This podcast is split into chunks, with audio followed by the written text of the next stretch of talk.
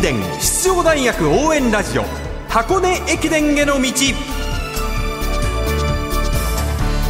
出雲全日本そして箱根学生三大駅伝すべてを実況中継する文化放送ではこの箱根駅伝への道でクライマックスの箱根駅伝に向けて奮闘するチームを応援紹介しています。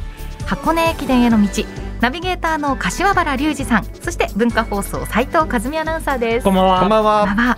今日はさらにもうお一人スタジオにお越しいただいていますね、はい、ご紹介します。ランニング×コメディユーチューバータムジョーさんです。どうもこんにちは、タムジョーと申します。よろしくお願いします。ことでやっていきましょう。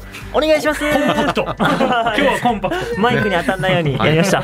タムジョーさんと柏原さんは今年のお正月、箱根駅伝の往路が終わった後にスポーツナビの企画でご一緒されてましたよね。そうなんです。ただあの時はオンラインだったので対面でこんなに喋るのっていうのは初めてなんです。初めてですね。よろしくお願いします。いや、緊張あ柏原と申しますよろしくお願いしますあいやもうもちろん知ってます。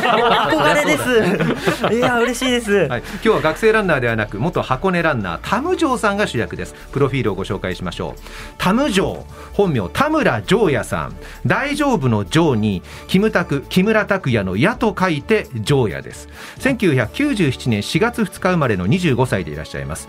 千葉県船橋市立船橋高校一律船橋通称一船から帝京大学へ進みまして2018年2年生で第94回箱根駅伝8区を走りました。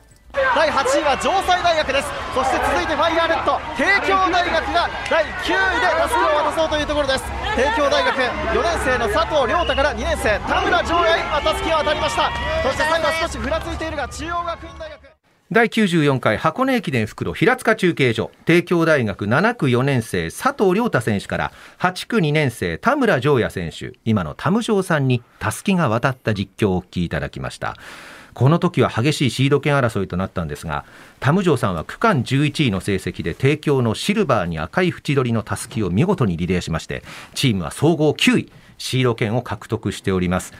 タムジョーさんの箱根出場はこの1回だけではあったんですが4年生では副キャプテンとして帝京大学を支えましたその一方でチームメイトの田村武選手と田村大学駅伝競争部というお笑いコンビで活動した経験もおありなんですよね。何これ？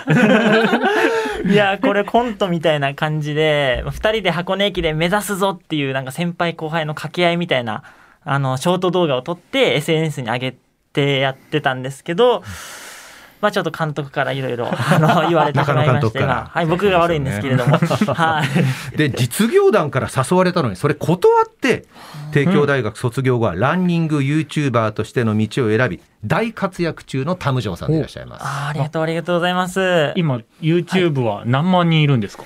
今9.35なので9万3500人ぐらいなんですけれども、まあ、年内10万人目指してるんですがなかなかちょっと難しいかなと思うんですけどこの番組でぜひ柏原さんの力で10万人無理だよ。そんなそんな力ないよ俺。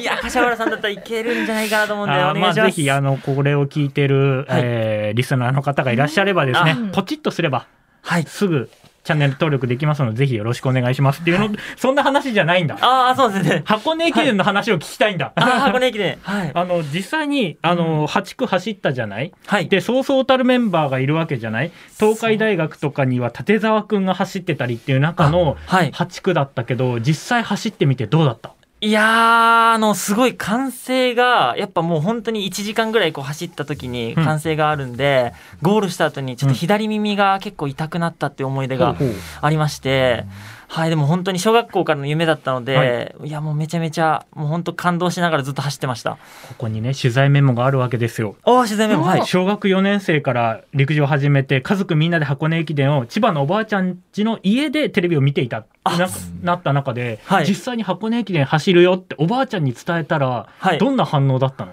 まあ、すごいねーって言ってました。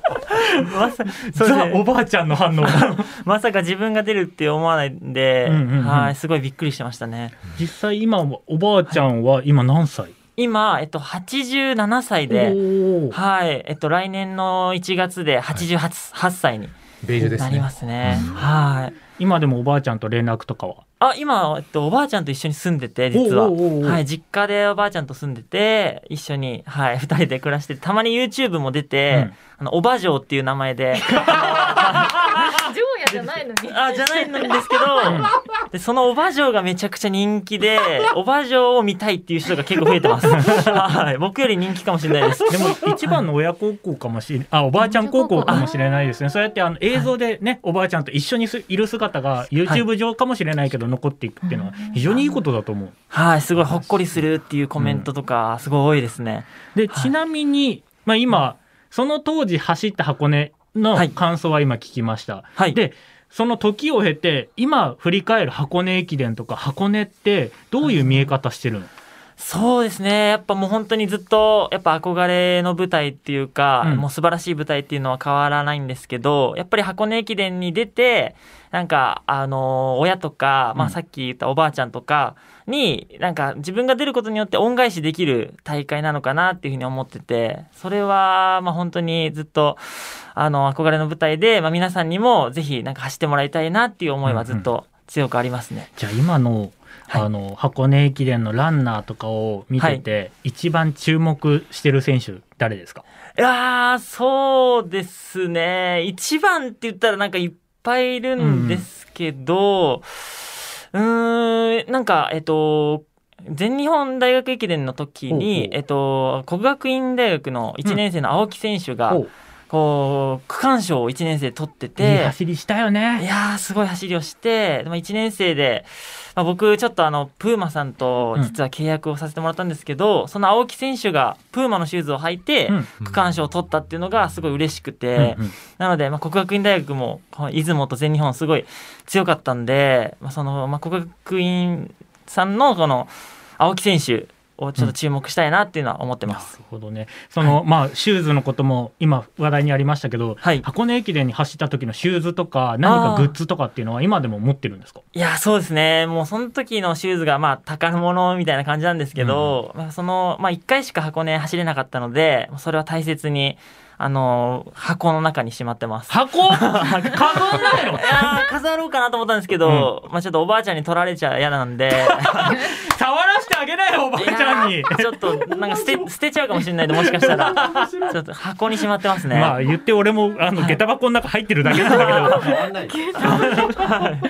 ちなみにまあ、はい。実業団からいろんな誘いがあった中で、なぜ YouTuber になったの？